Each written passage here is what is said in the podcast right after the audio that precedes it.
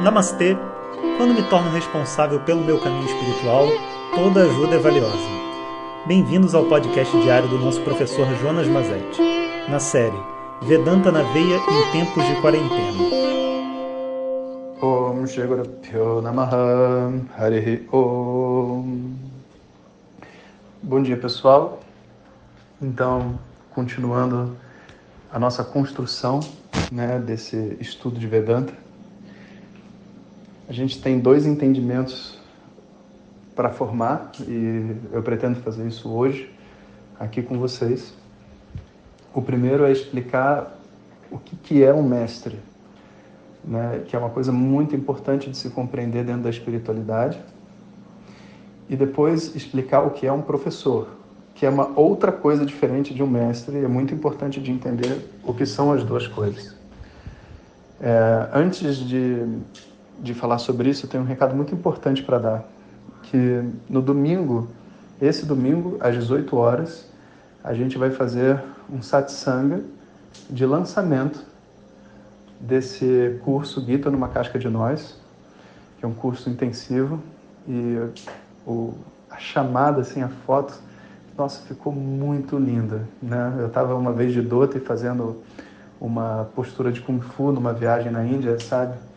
E o Vitor, sabe, pegou e montou assim uma uma uma imagem assim com, poxa, tá tão lindo, eu acho que vocês vão gostar. Eu vou pedir para alguém da, da, da, da, equipe enviar só essa imagem para vocês verem aqui. Mas de qualquer jeito, eu vou é, anota aí, né? Domingo às 18 horas, a gente vai enviar o link, obviamente, para vocês. A gente vai ter essa live de lançamento. É um satsanga, né, onde a gente vai estar conversando sobre o curso que vai ser feito e vai estar lançando para as inscrições que vão estar abertas. Né? A gente está é, tá muito feliz e fica muito empolgado né, para fazer esses, esses novos cursos e tudo mais, porque sempre a gente descobre um monte de coisa nova né, sobre a gente mesmo, mesmo quando a gente está dando aula ou você já está estudando há muito tempo, mas a gente escuta né, assim, um, uma nova perspectiva de uma coisa que você já está vendo há bastante tempo e aqui dá uns cliques, né, que eu acho que fica todo mundo esperando por esse momento. Quando que a gente vai poder ter um estudo conciso, né, sem ser elaborado, porque a Gita leva quatro anos para estudar. Quando que eu vou poder ter um, um curso conciso da Gita, estruturado, onde eu estudo toda a Gita com resumos progressivos, capítulo por capítulo. E se eu já estou estudando a Gita, né, é algo que vai fazer muita diferença, porque eu vou poder ver aquele, a visão geral se construindo. Se eu não conheço o que é a Gita, né, mas tenho interesse em estudar Vedanta e tudo mais, a Gita é o, talvez o texto mais famoso de Vedanta hoje em dia. E eu vou poder ter uma introdução a esse universo de Vedanta inimaginável, né? Um curso intensivo. Então, assim, eu acho que realmente essa esse vai ser um daqueles, mais um daqueles, né, é, cursos imperdíveis que a gente faz, como foi o da meditação ano passado. Então, espero que seja repleto assim de, de descobertas e depois de ter visto essa, esse hero shot, essa foto de apresentação, eu sei que vai vir alguma coisa boa. Então, nos encontramos domingo às 18 horas. Pessoal, eu mesmo não decorei o negócio, mas tudo domingo às 18 horas. Agora vamos voltar aqui para o nosso áudio. Então, existem duas coisas muito diferentes: um mestre e um professor. E diga-se de passagem, o sábio também é uma outra coisa. A gente precisa primeiro entender o sábio. O que é o sábio? O sábio nada mais é né, do que uma pessoa que completou o seu processo de estudo. E completou seu processo de estudo não é que ficou assistindo aula, dormindo, chegou no final e passou na prova tirando cinco. É, completou seu processo de estudo significa é uma pessoa que estudou, vamos dizer assim, teve uma exposição suficiente para dizer que ela consegue entender com toda clareza aquilo que o texto quer explicar para ela. Isso não quer dizer que ela sabe os textos de cor, nem que ela estudou todos os textos que existem, porque a mensagem de Vedanta é, é uma única mensagem.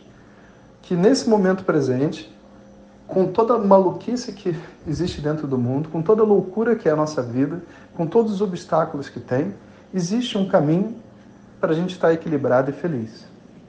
Existe um entendimento que me coloca nessa posição onde a dor do mundo não representa mais sofrimento para mim. Eu continuo sentindo dor, eu continuo sentindo prazer, todas as emoções existem, mas eu não sofro mais por causa disso. E isso não é algo que você vai botar um termômetro e medir numa outra pessoa e que você vai poder ver, porque é algo interno. A própria pessoa tem que chegar no final dessa história e falar: eu entendo e essa é uma realidade para mim. Quando isso acontece, a gente vai dizer então que essa pessoa ela é um sábio. Ok? Agora, entenda. Esse sábio, ele não se vê como sábio. Por quê? Porque o entendimento é de que você está além desse corpo e dessa mente. Você está além de tudo que está aqui. Então, se no final das contas a pessoa se diz sábio, então sábio ela não é. Quem vai falar que ela é sábio vai ser o quê? As outras pessoas que olhando para ela, vem uma pessoa equilibrada, vem uma pessoa em harmonia. Compreendem o que eu estou dizendo? É bem profundo.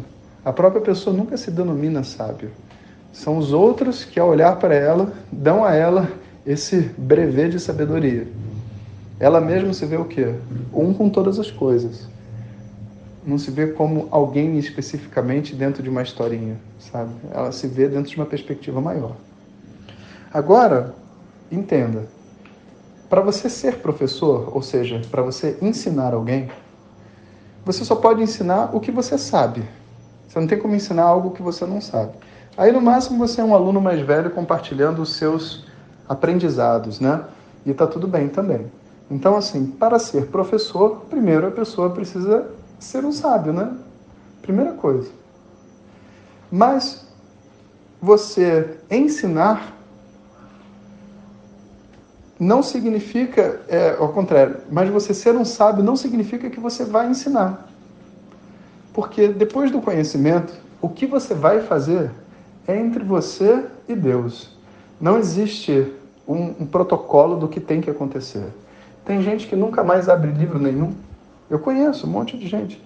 Tem gente que dá aula de outras coisas, não dá aula de Vedanta, dá aula de português, de história, de matemática.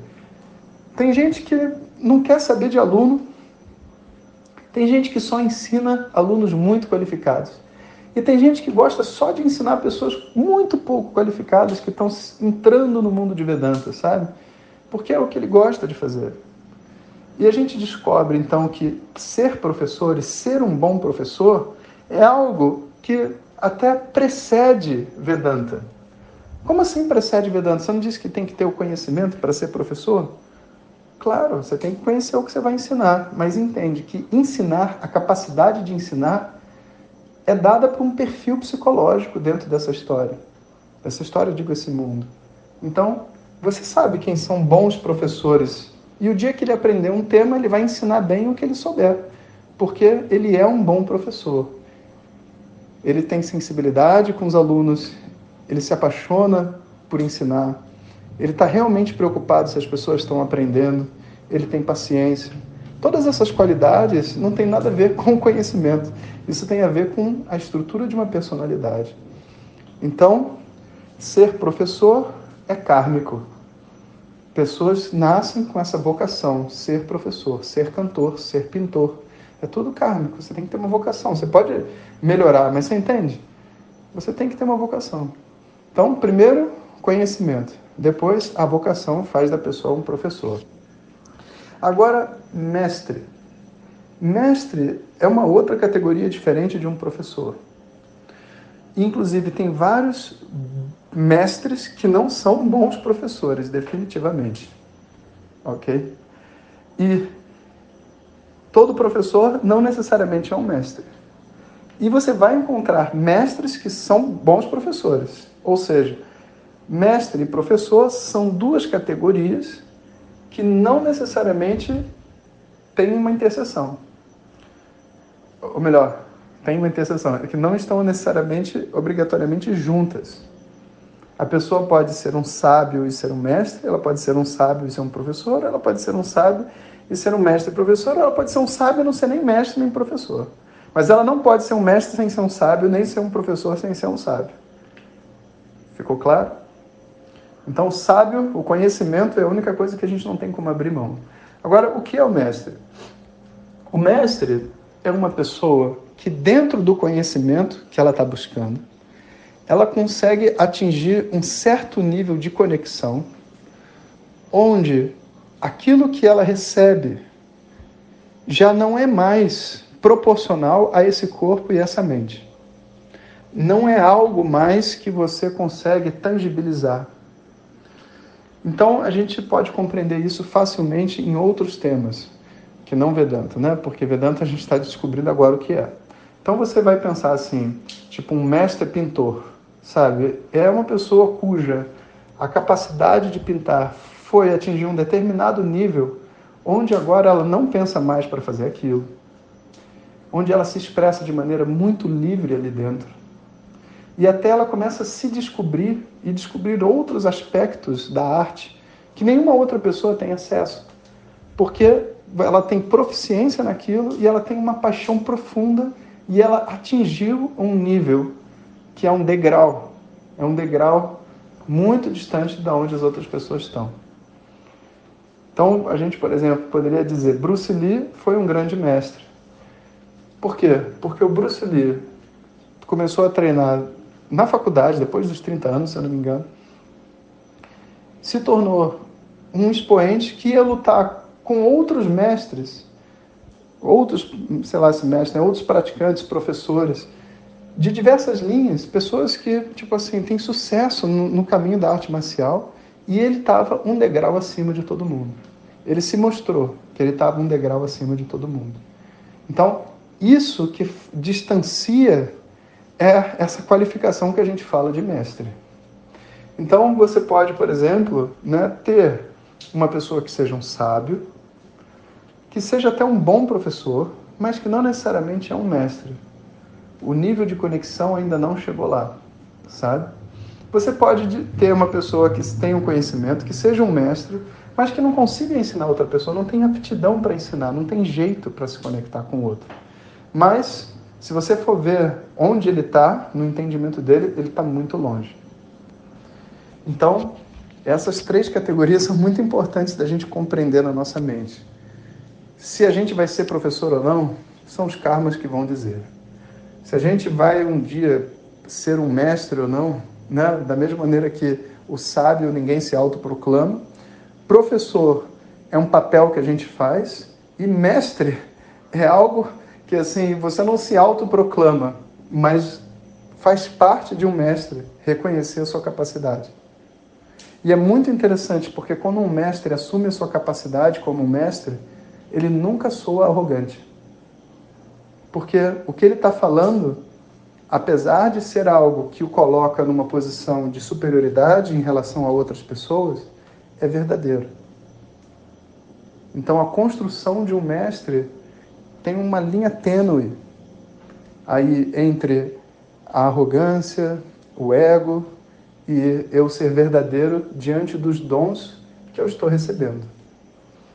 Quando a pessoa consegue passar por esse buraco da agulha, então ela não se autodomina, ela não se autodenomina um mestre, mas ela sabe que ela é um mestre. Né? E ela não vai ficar indo, saindo falando isso para ninguém, porque ela também não tem necessidade nenhuma que as outras pessoas reconheçam ela como tal. Tendo explicado isso, a nossa dose de Vedanta diária de hoje chegou ao fim. E lembro a vocês todos, então, de que sexta-feira é o lançamento do Gita numa Casca de Nós, e nos, nos vemos lá. Um abraço, um beijo a todos, Hariom. Muito obrigado por estarem conosco nesta jornada. E saibam que a busca pelo autoconhecimento é individual, mas não precisa ser solitária. Seguimos juntos. Om Tat Sat.